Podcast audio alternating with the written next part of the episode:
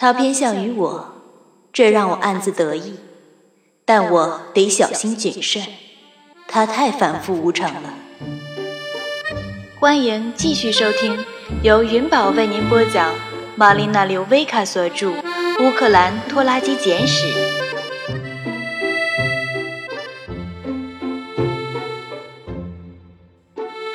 父亲为了达成自己的目的，不惜与两个女儿作对。在跟父亲的软磨硬泡中，纳吉尔达打算将家族的秘密好好的探一探究竟。请听第四集《兔子与小鸡》。我不能肯定瓦伦蒂娜在什么时候给我父亲灌了迷魂汤。让他把钱交出来，但他最终还是得到了那笔钱。我知道得把此事告诉薇拉，但有什么东西让我踌躇不前？每当我给父亲或姐姐打电话时，就像在穿越一座桥梁，在桥的这一头的世界，我是个肩负责任和义务，并有一定权利的成年人。但在桥的另一头，却是我的儿童时代。我任由其他人的意愿所摆布，而对他们的意愿，我既无法控制，又不能理解。而大姐头，是那个朦胧不清的世界的绝对君王。他的统治，没有丝毫的犹豫或怜悯。啊，我的天哪！他可真是个大白痴啊！当我对他说起瓦伦蒂娜和庄前的信封时，他惊叫道：“不行，我们得阻止他。”但是，薇拉，我觉得他是来真的了。关于他，而假如他能够使爸爸幸福……哦，真是的，纳吉尔达，你太容易上当受骗了。我们每天都能在报纸上看到这类人。移民，寻求政治避难者，经济移民，哎呀，随你们叫他什么，能够最终找到这里的，总是那些最坚定不移、最冷酷无情的人。最后，当他们发现找个好工作并不容易时，他们就会走向犯罪。如果他回来，并且住下来，难道你看不出会发生什么事儿吗？我们无论如何。都得阻止他从乌克兰回来，但他那么意志坚决，我不敢肯定我们能够阻止得了。我夹在两种坚定不移的意志，父亲的和大姐头的，两者之间无所适从。我一生都得面对这种局面。我姐姐给内政部打了电话，他们告诉他。要把事情行注文字，如果被我父亲知道了，他绝对不会原谅他，一如他以前绝不会宽恕他的任何行为。于是他写了封匿名信。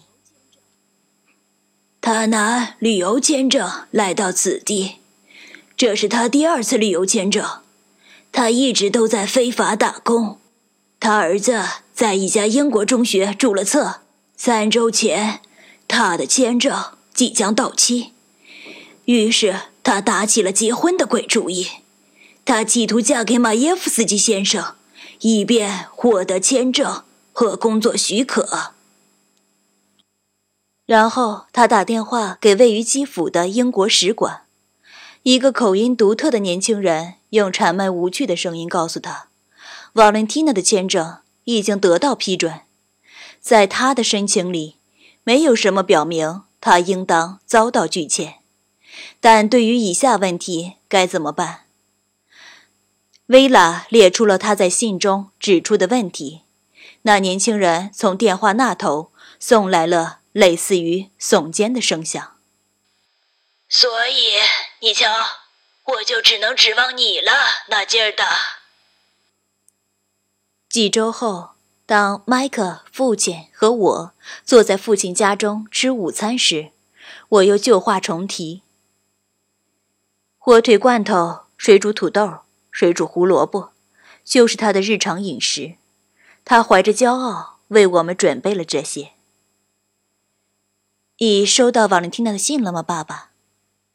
我用的是聊闲天的交谈的语气。哦，收到过。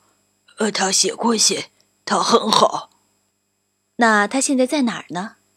她跟她丈夫言归于好了吗？哦，是的，呃，她一直留在那里。呃，她丈夫是个受过良好教育的人。顺便说一句，是理工学院的院长。那么他有何计划呢？他会回英国吗？保持距离的明智语气。啊，也许吧，呃，我不清楚。他很清楚，但他不想说。嗯，那么那个褐色头发的人又是谁呀？就是那个从窗户里伸出头来的人。哎呦，他对你可真是粗鲁。哦，那是鲍勃特呢，呃，是个很体面的人。顺便说一句，他是一个土木工程师。我父亲解释说，鲍勃特呢是瓦伦蒂娜在塞尔比的叔叔的朋友，他在塞尔比有座房子，他和妻子住在那里。在彼得伯勒的房子是他母亲的，他就把瓦伦蒂娜和斯坦尼斯拉夫安置在那儿。那么你觉得他和瓦伦蒂娜是什么关系？这在我看来显而易见，但我正试图。引导他通过一种柏拉图式的对话，看清事情的真相。啊，是的，是有种关系。他甚至有娶瓦伦蒂娜的可能，但他妻子是不会与他离婚的。当然，这种关系他现在已经结束了。这种关系当然没有结束，爸爸。难道你看不出别人在利用你吗？我能够听出我的声音。变得尖利起来，但他根本没在听。他的眼中流露出心不在焉的神情。他已经变成了个八十四岁的少年人，只听得见自己愿意听的话。呃呃，顺便说一句，鲍勃特呢为我的桂花入籍付了钱，所以当我娶她时，我会是一个英籍人士。他嘟囔着说：“当他娶她时。”可是，爸爸，你扪心自问一下，为什么？为什么鲍勃特呢要为你的规划入籍付钱？为什么？哼，为什么不呢？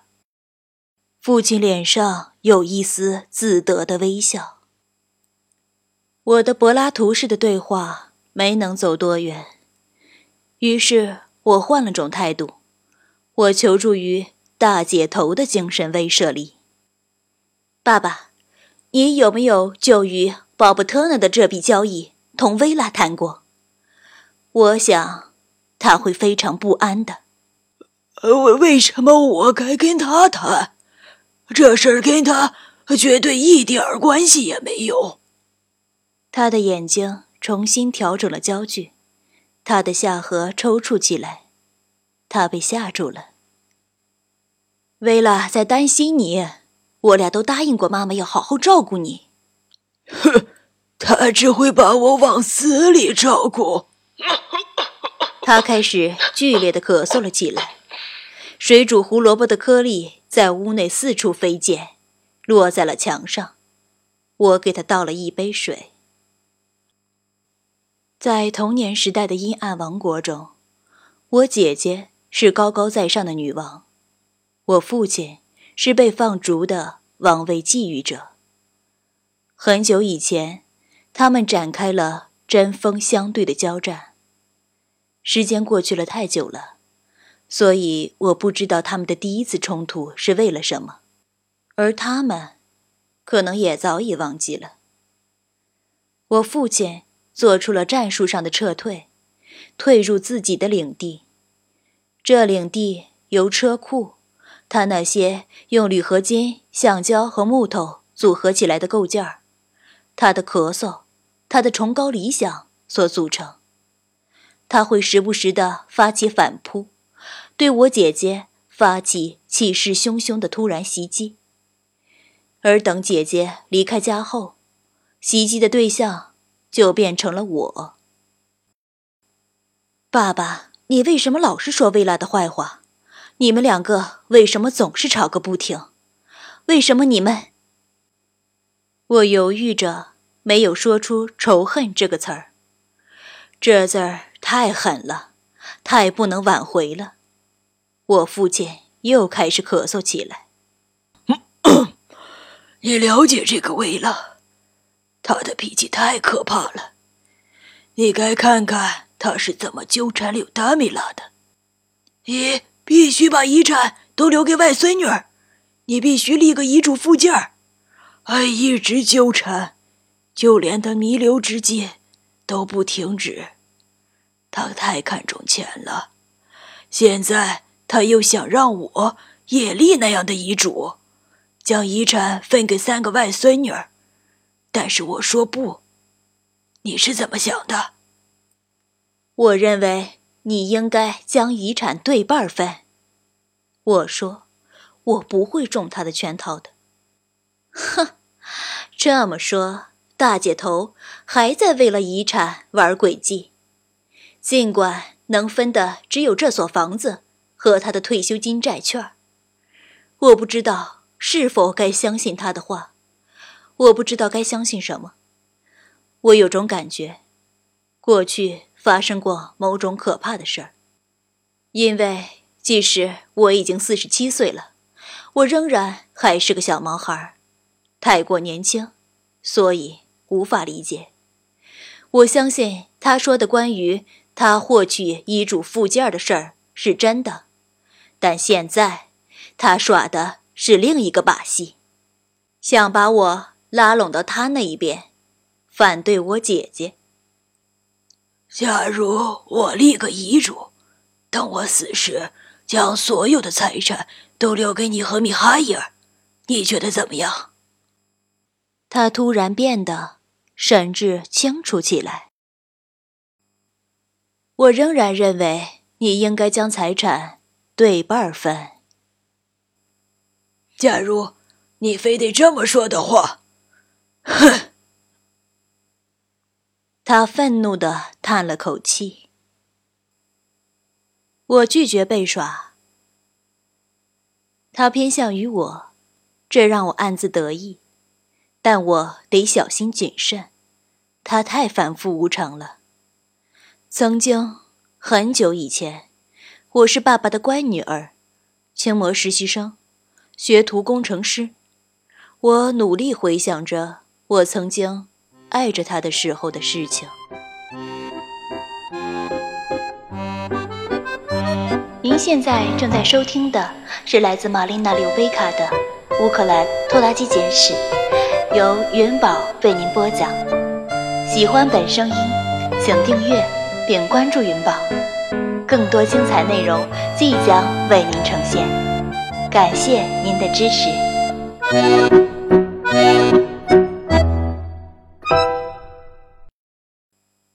有段时间，父亲常让我坐在他的轻型摩托车的后座上。小心啊，卡廖莎！母亲会喊。然后我们在长而直的沼泽地小路上咆哮前行。他拥有的第一辆车。是二百五十 cc 的弗朗西斯巴内特，是他用废旧零件重装的，每个零件都是用手清洗并复位。然后是一辆通体闪着黑色光芒的三百五十 cc 的温森特，然后是一辆五百 cc 的诺顿。我过去常常像念咒语一样背诵这些名字。我还记得，当我听到。道路尽头，发动机低沉的轰鸣声时，我是怎样扑向窗子的？随后，他会走进屋来，风尘仆仆，戴着护目镜和老式的俄国皮质航空帽，说：“谁想来骑摩托？我，我带上我。”但那是他在发现我没有工程学方面的天赋之前的事儿了。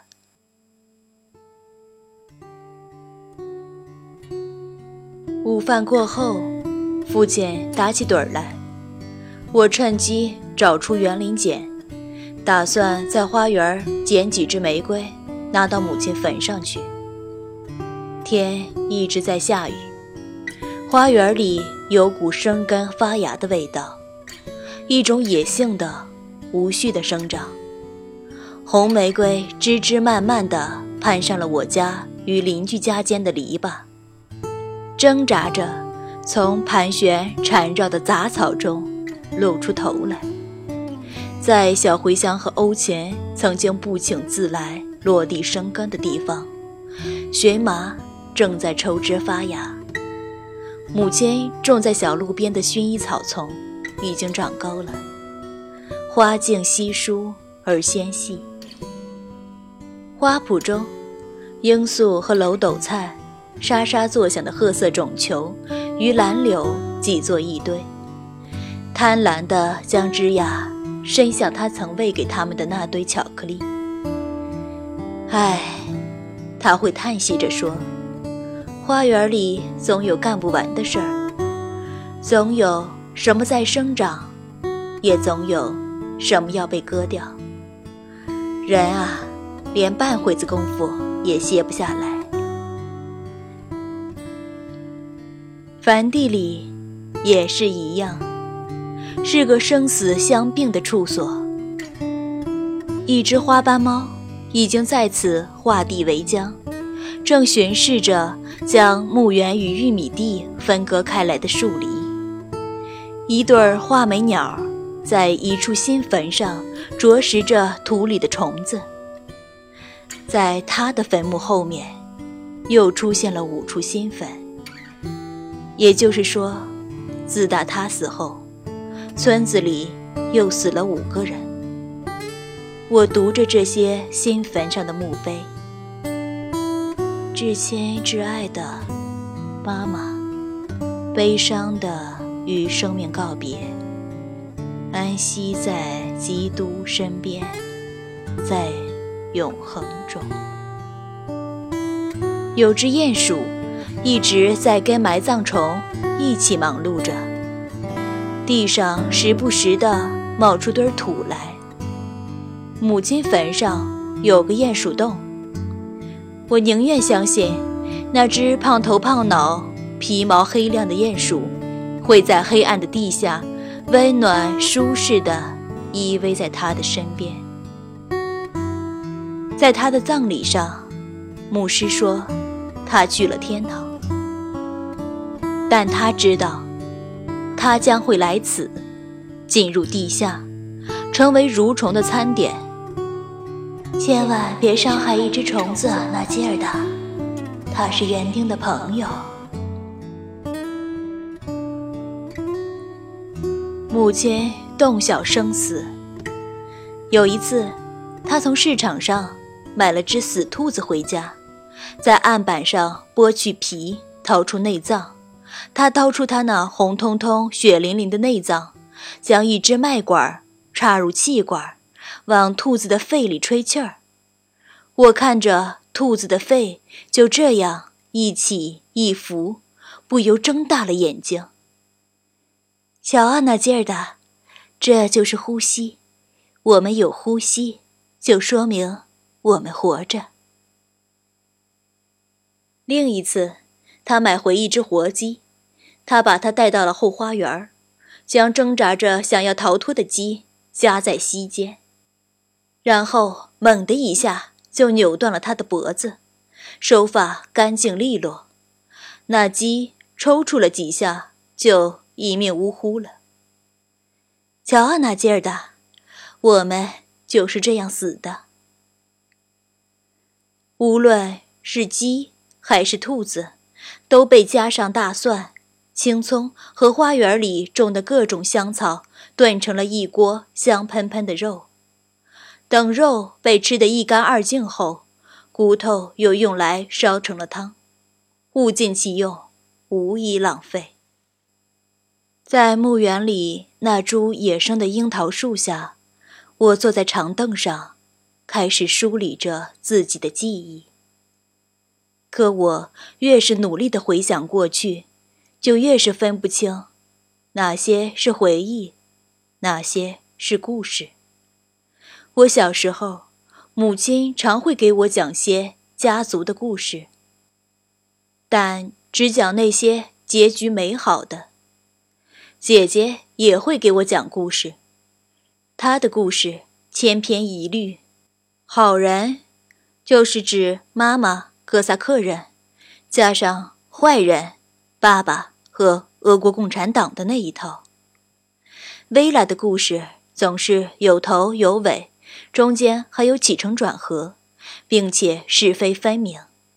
有时父亲也会给我讲故事，但他的故事结构复杂，意义含糊，结局凄惨。